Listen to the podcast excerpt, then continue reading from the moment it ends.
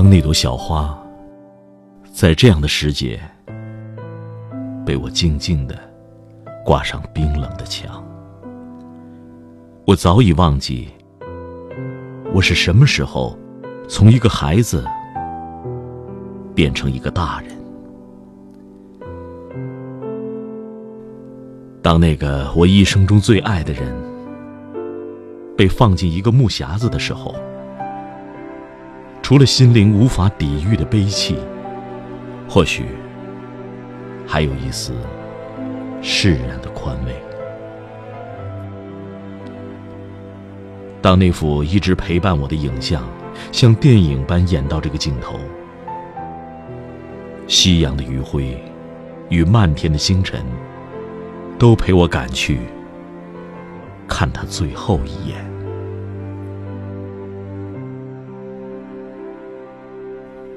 当那声称谓忽然之间静止，化作心底深埋的无声的嘶喊，梦还能让我们继续说话，并且高兴的聊上一个通宵。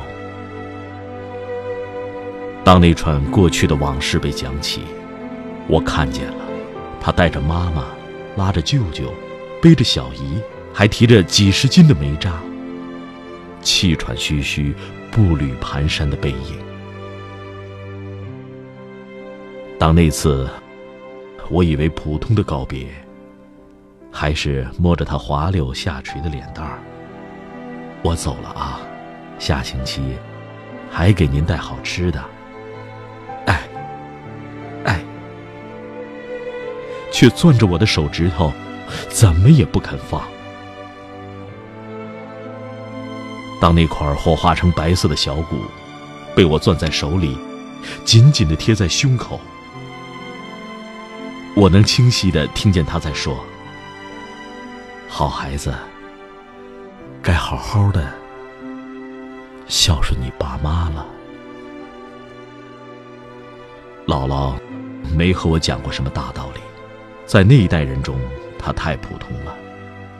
但在她身上，我却看到了质朴，看到了坚韧，看到了承受，看到了担当，看到了无怨无悔。我曾经问过他：“您觉得人的一辈子长吗？”他没有马上回答我。只是久久的望着窗外青青的山，像是把他的那个世纪又过了一遍似的。然后默默的点了点头。我老了，就把我埋在这山上吧，好让我看着你们。姥姥走了十年了。